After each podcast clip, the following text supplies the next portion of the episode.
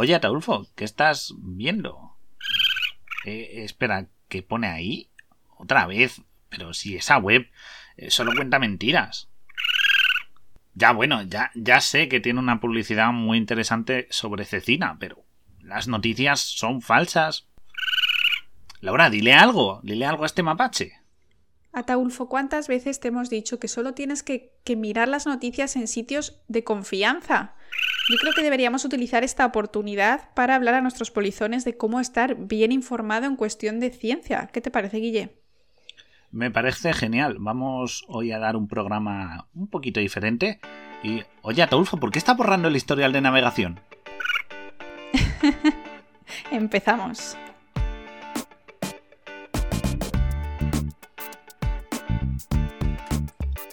Bueno, pues como ya os hemos dicho antes, bienvenidos todos, queridos polizones, a este camarote de Darwin donde os tenemos siempre informados de curiosidades. Y hoy justamente el tema que vamos a hablar es de eso, de información. Porque, bueno, todos hemos vivido una cosa llamada pandemia, ¿no? Que ha estado plagada de un montón, un spam de información masiva en todos los medios. Era imposible no dejar de escuchar noticias. Pero si tenías un poco de capacidad de tal, vías que muchas veces la información no era del todo de calidad, sobre todo cuando estamos hablando a nivel científico. Exacto, sí.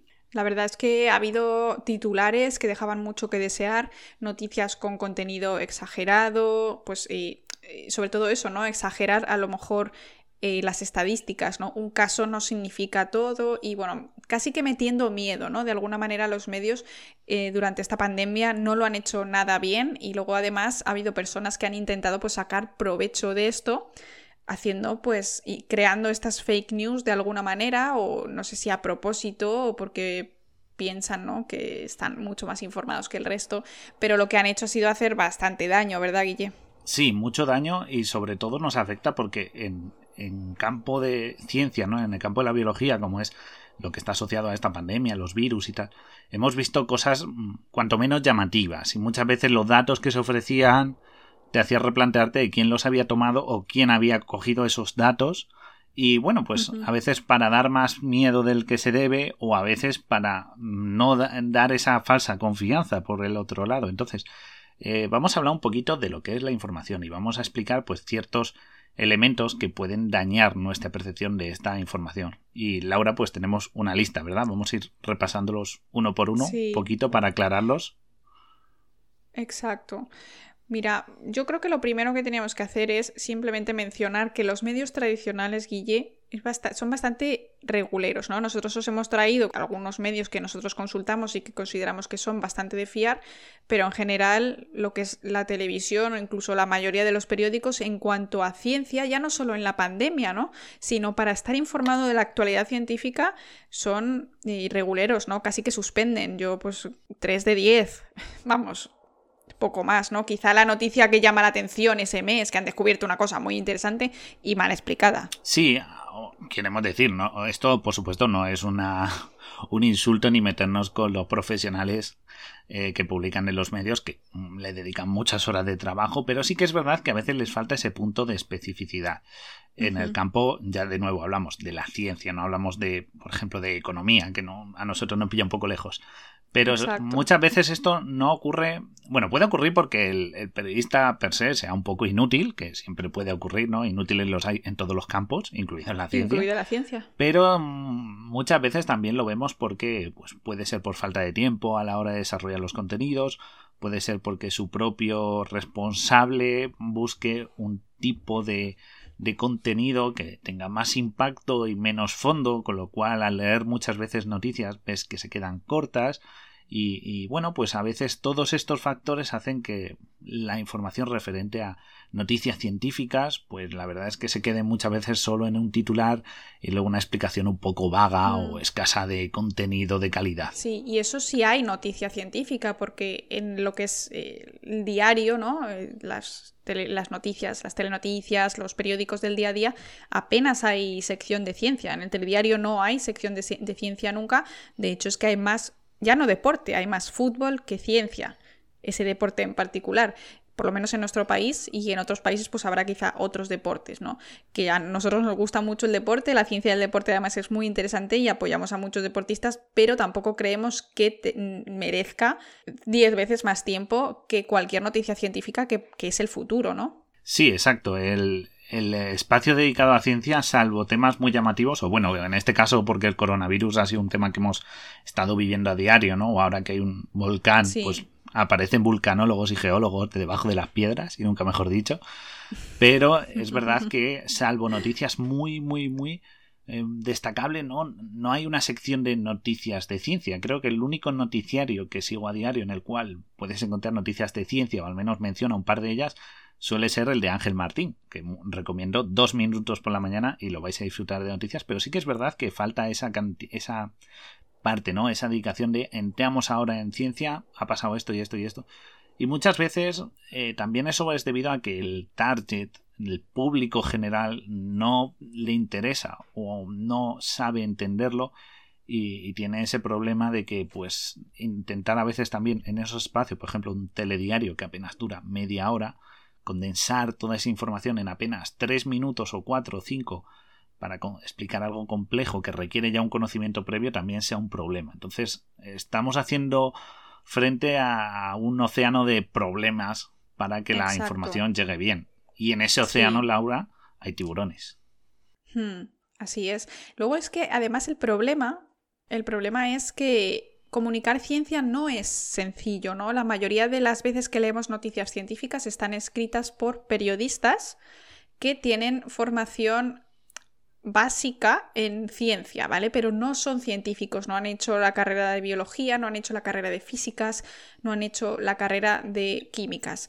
Entonces, Obviamente tú puedes tener una formación en periodismo y comunicar muy bien, pero si la base científica te falta, va a ser muy difícil comunicar esa noticia de manera simple, en pocas palabras, para que un público no científico lo pueda entender.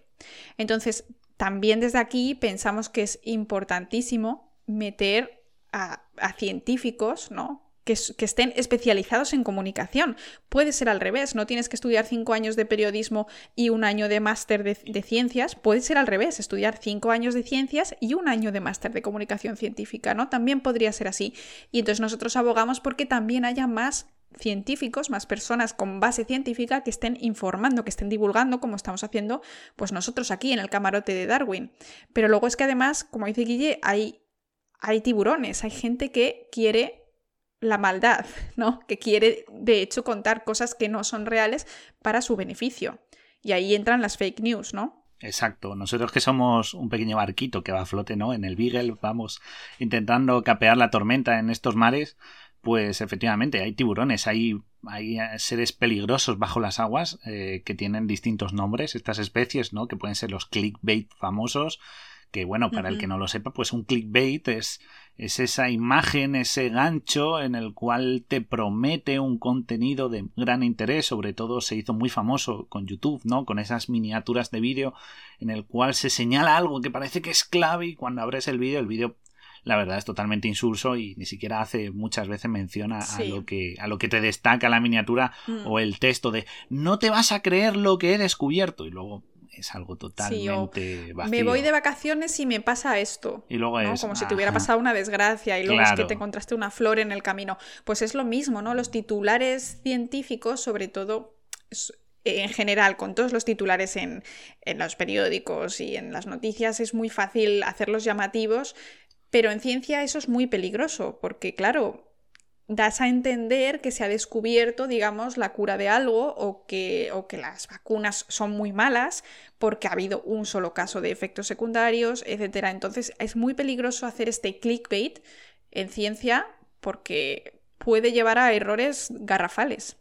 Sí, sobre todo, además de errores, con una información o no existe información, eh, restas clic o visitas a gente que sí que intenta darte un contenido, ofrecerte una información, como en nuestro caso, por favor, seguidnos, es maravilloso este contenido, pero es verdad que, que, resta, muchas veces consiguen restar público, pero claro, en este mundo digital en el que vivimos, el clic, la visita, vale más que muchas veces eh, se lean la página entera y digan, ah, el contenido es muy bueno. No, lo que interesa es que ya tienes una visita y un clic.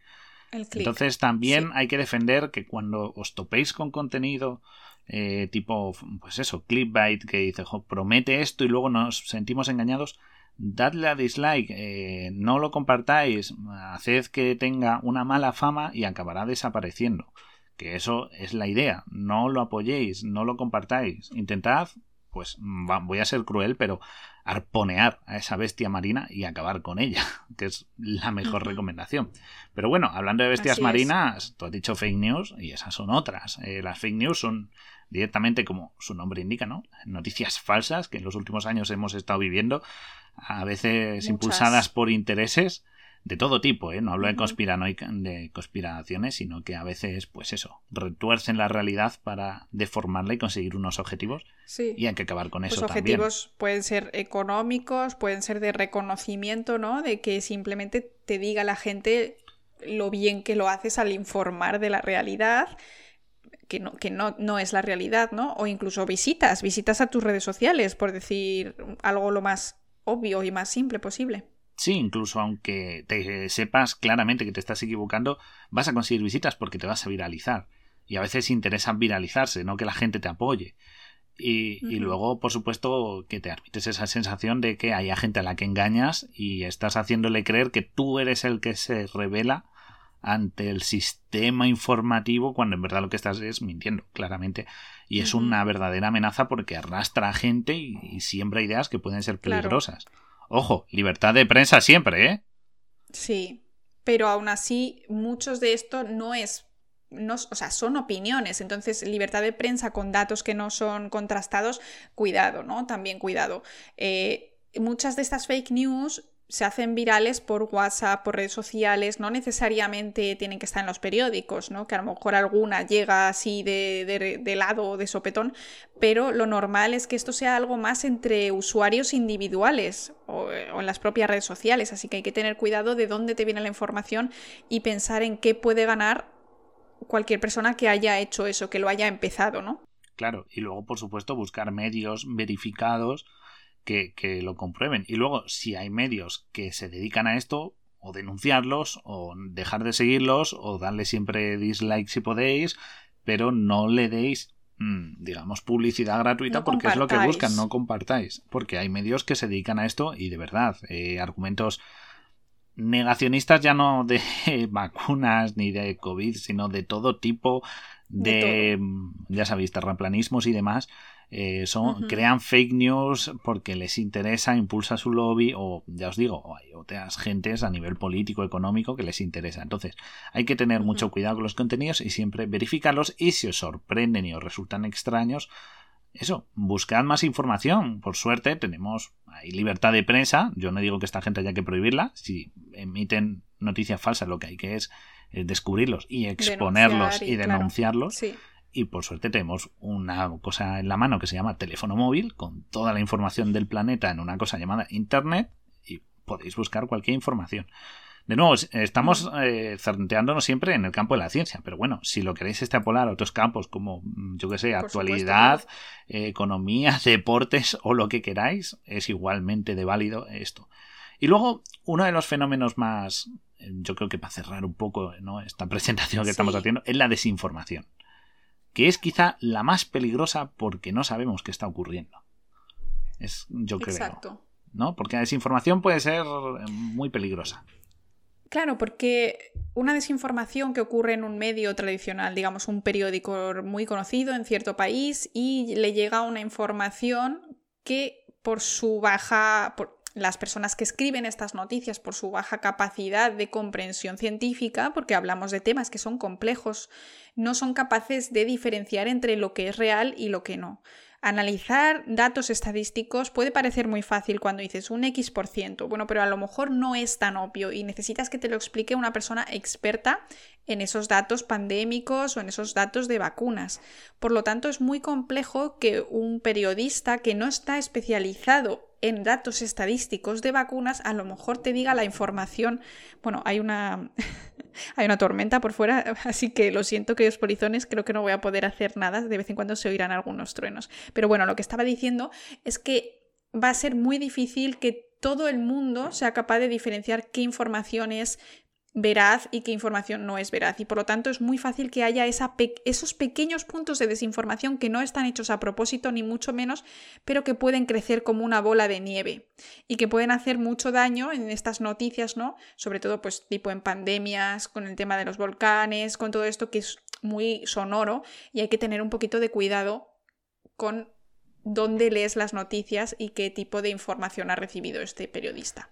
Sí, porque la desinformación, como he dicho, es muchas veces puede ser inocente, una ignorante inocente, porque hay campañas de desinformación que de verdad crean, bueno, desde gobiernos a empresas a tal que se dedican a enviar masivamente, pues eso, notas de prensa y publicaciones para crear una falsa información. De nuevo, no penséis en cosas conspiranoicas ni nada, pero es verdad que existen campañas de desinformación, pues, pues eso, para que a la gente no reciba la información correcta que eso es algo parecido a las fake news, ¿no? Es intencional y ahí ya entran otros tal, pero la desinformación a veces es inocente, es una tonta inocente que como bien ha dicho Laura, por, pues por ya sea por falta de tiempo del propio periodista o investigador, eh, por una falta de formación, eh, porque pertenece a un medio que limita, que condiciona la publicación, eh, o incluso eso, por falta de información y tal, nos llega un contenido sesgado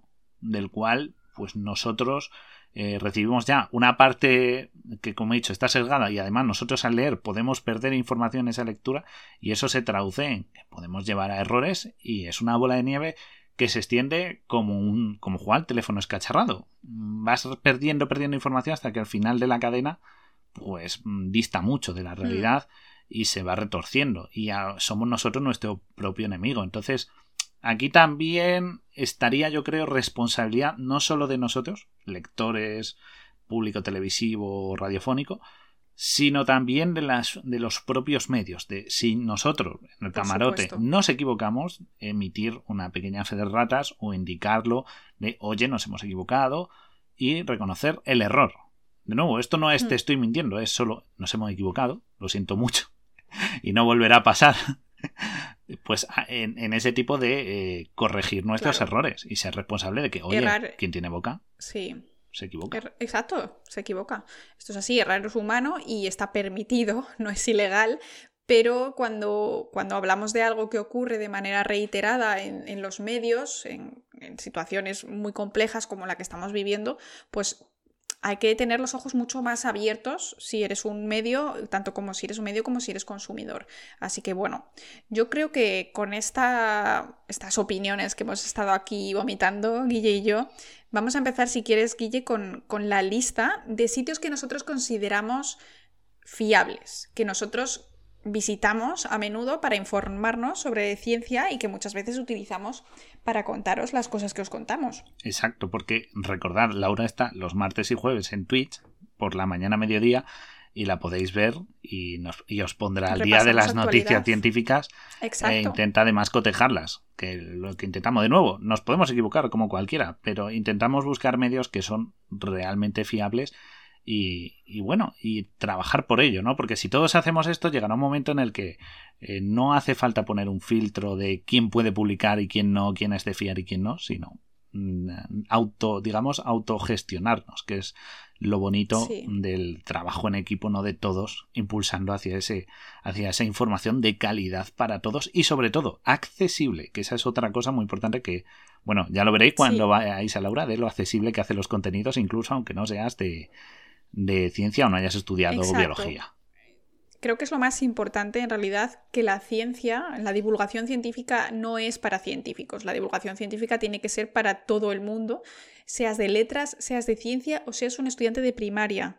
Tienes que tener la capacidad de, llegar, de llevar estas noticias a todos los públicos. En general, mi público es un poco más mayor, ¿no? De, de nuestra edad, entre 20 y 40, pero sí es verdad que alguna vez me llega gente más joven e intento también adecuar el contenido para que se entienda si no tienes las bases que se supone que la mayoría de personas con, pues con el bachillerato no tienen. Entonces, eh, pasaros por ahí, no tengáis miedo. Laura Flores Ciencia en Twitch, martes y jueves sobre la hora de comer y ahí estamos, nos hacemos compañía y juntos pues nos informamos de la actualidad científica, que además es súper divertido.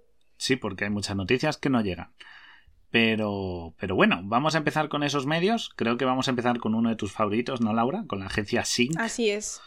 Agencia Sync. Todos los días visito Agencia Sync, es eh, bueno, agenciasync.com y es el acrónimo de Servicio de Información y Noticias Científicas y es la agencia de noticias de la Fundación Española para la Ciencia y Tecnología, si la conocéis por las siglas FECIT. Y esto lleva en marcha desde 2008 según mi forma de verlo, a nivel español, ¿no? de, de, nuestro país, es el lugar más recomendado para informarse, pero también es verdad que no siempre lo enfoca de manera muy didáctica, es quizá demasiado serio y hay veces que utiliza palabras demasiado complejas sin explicarlas previamente. Aún así, no se entienden todas al 100%, pero son noticias muy curiosas, de actualidad, también meten a muchos científicos españoles y también les hacen a veces entrevistas, o sea que es realmente interesante. Aún así, aunque no se entienda una de cada diez noticias, vamos, no, estamos, no estoy diciendo que, todas las noticias son, son, complicadas, pero me gustaría que quizá la parte de bioquímica, ¿no? que es la que yo entiendo más, fuese un poco más accesible, porque hay veces que utilizan palabras un poco complejas que a mí pues me cuesta eh, simplificarlo cuando estamos leyendo la noticia, cuando la leo para, para los directos, me cuesta un poco simplificarlo porque lo hacen demasiado ¿no? O sea, yo leo y digo, aquí no habéis entendido nada y lo tengo que explicar con mis palabras muchísimo más simple, ¿no? Entonces eso es la única pega que le pongo por ponerle una, pero en mi opinión personal es el, la principal fuente de información que yo utilizaría si queréis utilizar nada más que un, un medio, porque es fiable, está hecho pues por, bueno, es que es eh, de la Fundación Española de Ciencia y Tecnología, o sea que está muy muy bien, así que Agencia Sync, muy muy recomendada. Y de una muy recomendada vamos a pasar a una que voy a recomendar, pero con muchas pinzas y con muchas, muchas comillas. Eh, estaría en la sección de ciencia del país. Sí, del periódico El País. Que lo bueno es que tienen noticias bastante interesantes y generalmente pues están muy bien contadas. Se nota que eh, están bajo la mano de periodistas y bueno, pues a la hora de eh, comunicarlas están bastante accesibles. ¿Cuál es el problema? Bueno, pues como bien ha mencionado Laura, a veces estos periodistas meten la pata hasta el fondo eh, con, pues a veces con clickbaits que no terminan de ser toda la información que, son y luego con noticias pues a veces que los fundamentos no están muy bien soportados eh, y usan términos como hay estudios de pero no los mencionan por ejemplo. Lo cierto es que aparte de ser bueno pues eso como hemos dicho la mayoría de las veces periodistas y de vez en cuando entrevistan y colaboraban eh, científicos españoles como por ejemplo Luis Montoliu o Ignacio López Goñi. Pero vamos a mencionar cuál es el principal problema que tiene, aparte de, bueno, esos clickbait o esa a veces no falta de precisión. Y es que este pago, ¿vale? Tiene 10 artículos gratis al mes en el periódico eh, y el resto pues hay que apoquinar. Entonces eso mm, entiendo yo que los medios eh, generales han perdido ya que no publican en papel y ese dinero pues son pérdidas y tienen que recuperarlo. Pero el tener que pagar por unas noticias que no son, digamos, las de mayor interés para ellos, que son casi secundarios, pues duele un poco a la cartera. Entonces, os lo recomendamos quizás como un buen medio para buscar el titular y luego buscar en otras partes la información. Y, pero tenían algo bueno, que era un blog que antes se llamaba esmateria.com, tal como suena, esmateria, y estaba muy bien, pero claro, como se integró en el periódico pues y es de pago, pues perdió eso. Pero bueno, lo del pago ya tenemos una pequeña guerra los científicos, por eso de las publicaciones y los papers una pena. que cuestan un dinero al adquirirlos para leer eh, apenas el abstract. O sea que hay que liberar un poco esto de la información para la gente. Eh, haremos algún día, yo creo, un programa de, de, esto, de hablar de cómo funcionan las publicaciones científicas y de por qué hay una gran cantidad de gente que está en contra de este sistema y que están intentando lucharlo y, cambiar, y cambiarlo, pero es muy difícil porque está muy monopolizado por, algunos, por algunos, algunas revistas, ¿no?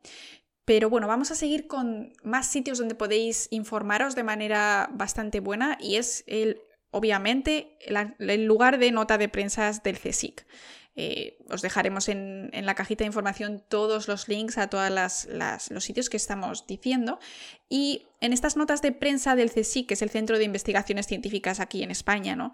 No entran muy en detalle, pero sí que es verdad que es un sitio para estar al tanto de la actualidad investigadora española. Es muy importante estar al tanto de la actualidad investigadora de tu país porque es donde van tus impuestos. Tú estás pagando impuestos que van a investigación, no muchos, por desgracia, ojalá fueran más, pero está muy bien saber qué se está haciendo con esos impuestos.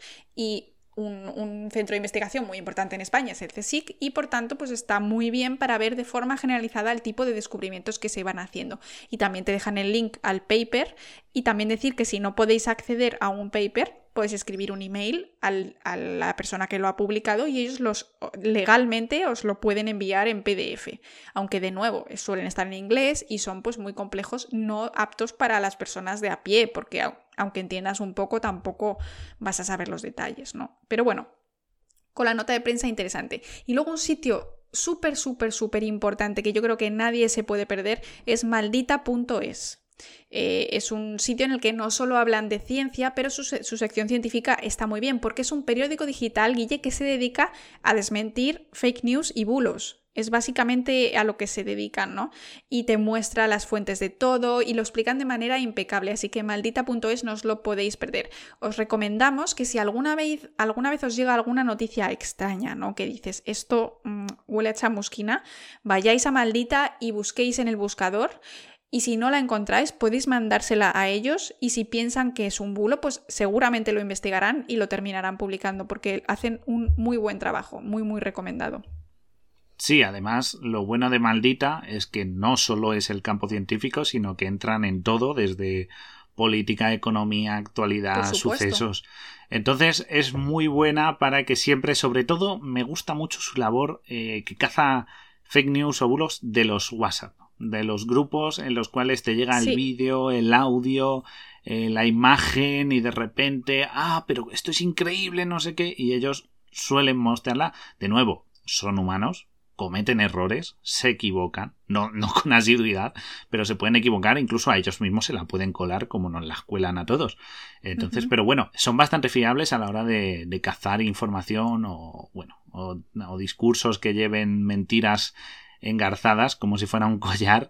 Entonces, bueno, es muy recomendable, ya os lo digo, no solo para ciencia, sino para cualquier campo. Y eso está muy bien que tengamos eso. Y si no hay agencias de verificación, además de maldita.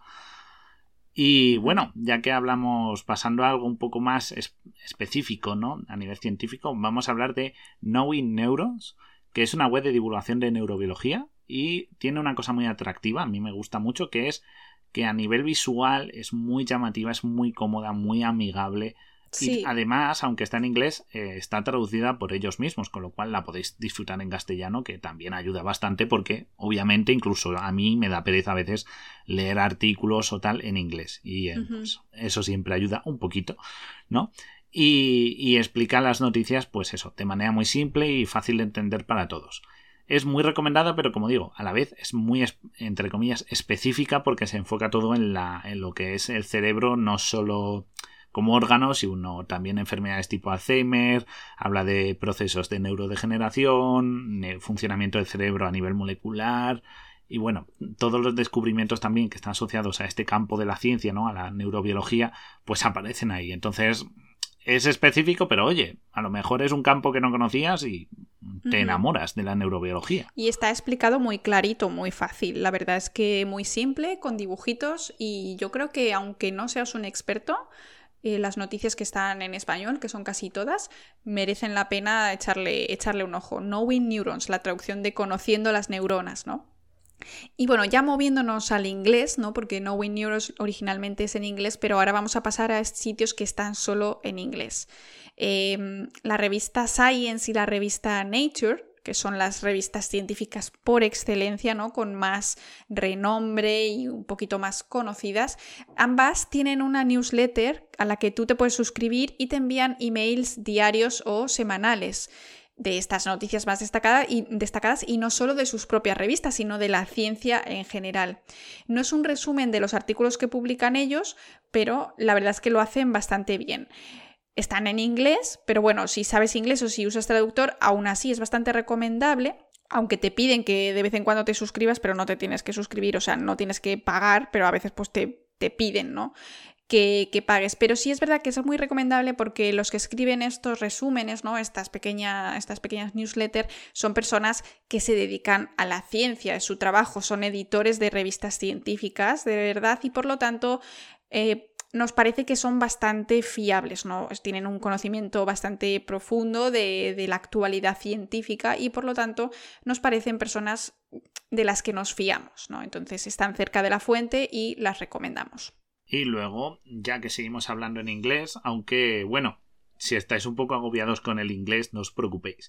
Os vamos a recomendar que uséis siempre como traductor, al menos eh, por mi experiencia es lo más recomendable, el DeepL, D-E-E-P-L.com, que traduce bastante bien muchos artículos, he llegado a traducir contenido científico sin ningún problema, evita ambigüedades y, y es bastante instantáneo, es gratuito y funciona mucho mejor que el traductor de Google, que a veces pues te hace que te, que te un poco de daño a los ojos, ¿no? Entonces, echadle un ojo a DeepL, os lo dejaremos también en la, en la caja de descripción, que podéis además utilizar en vuestro día a día, así que es magnífico.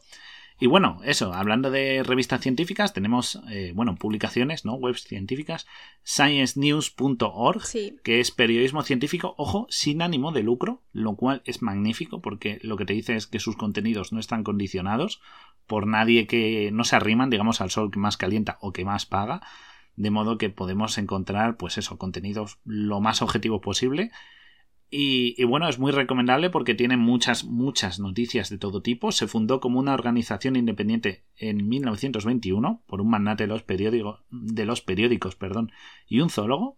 Y bueno, pues el objetivo de estos dos fundadores era mejorar la calidad y precisión del periodismo científico. Y bueno, en parte lo consiguieron gracias a esta web.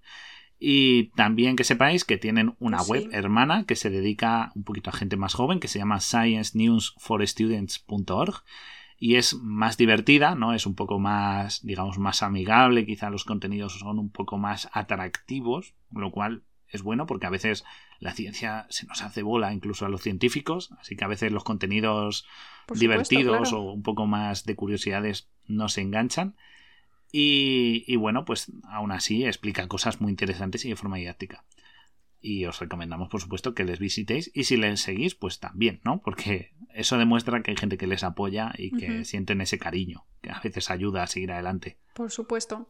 Yo quiero añadir otra web que a lo mejor no es tan atractiva visualmente, ¿no? Como las que has dicho tú de Science News.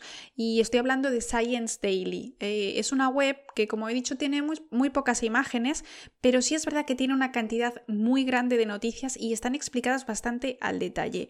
Esta web es interesante y te interesa si tienes un interés en particular, un tema específico del que tú quieres aprender y no te interesan el resto de noticias científicas, ¿no?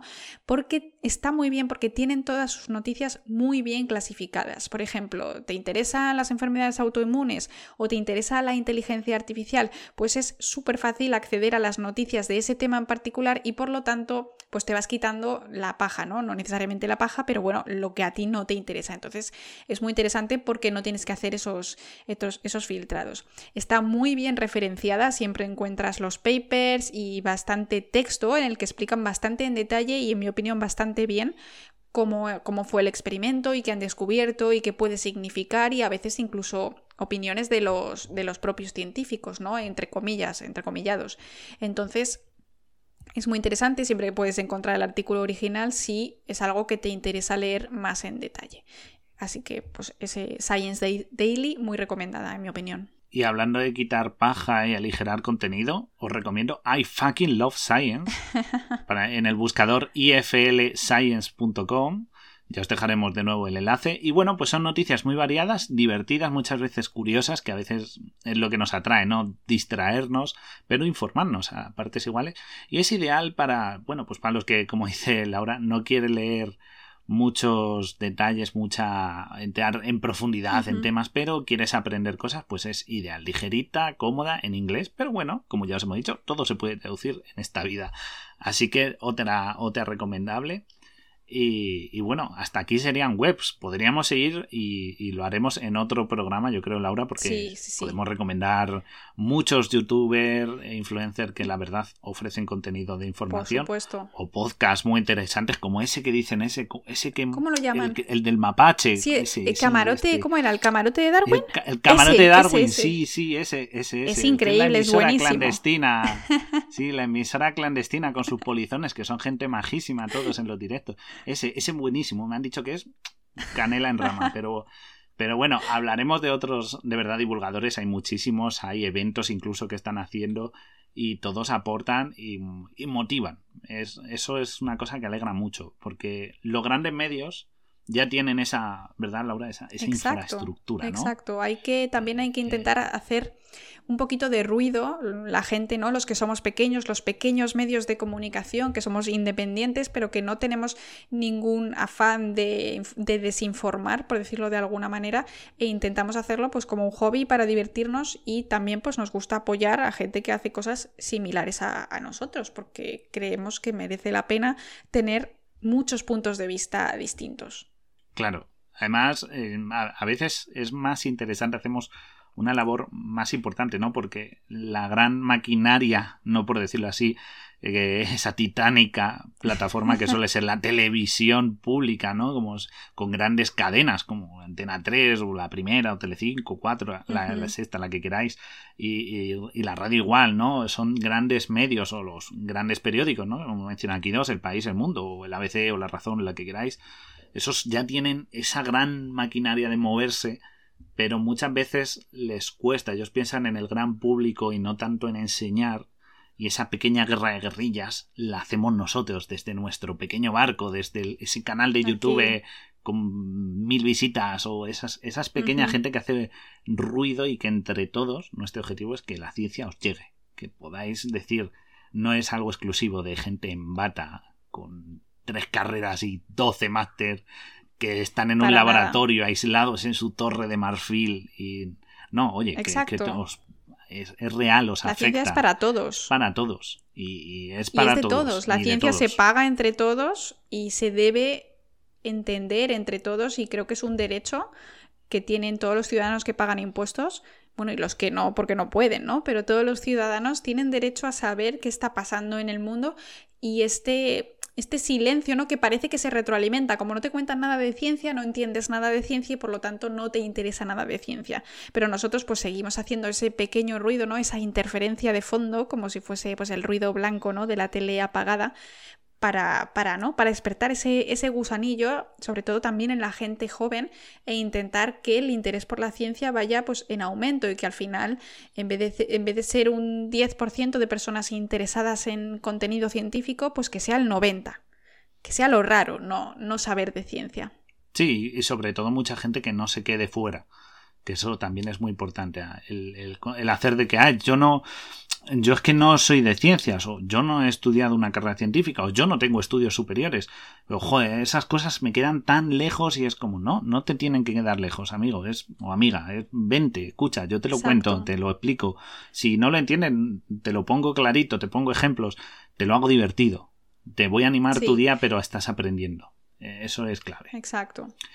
Nosotros hacemos lo que podemos, también es verdad que necesitamos el apoyo de, los ministerios de educación de nuestro país y del país correspondiente en el que estéis escuchando, porque el analfabetismo científico es algo que es real, que todos estos bulos nos los creemos porque la base que nos dan en los colegios, en los institutos, no es suficiente como para poder luchar contra estos bulos, estas desinformaciones. Entonces, para nosotros es muy importante este empujón que estamos dando nosotros, pero quizá es más importante la base que se crea en, la educación, ¿no? Primaria y secundaria. Y por eso nosotros desde, desde las trincheras emitimos. Porque ¿quiénes somos, Laura? Pues aquí ya lo saben nuestros queridos polizones, somos vuestra emisora clandestina a bordo del Beagle.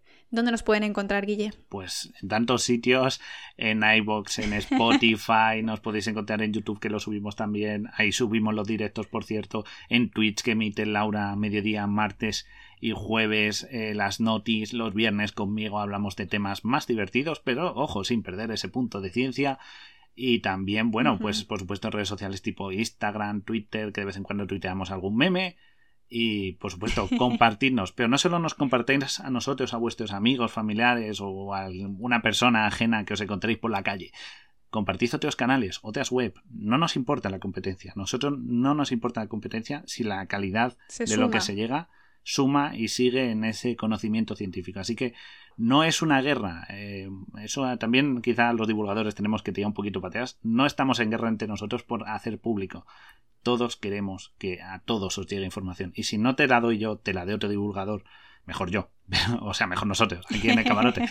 Pero que llegue, que llegue el mensaje, que haya información, da igual, webs, noticias, eh, podcasts, programas de la tele y de ciencia.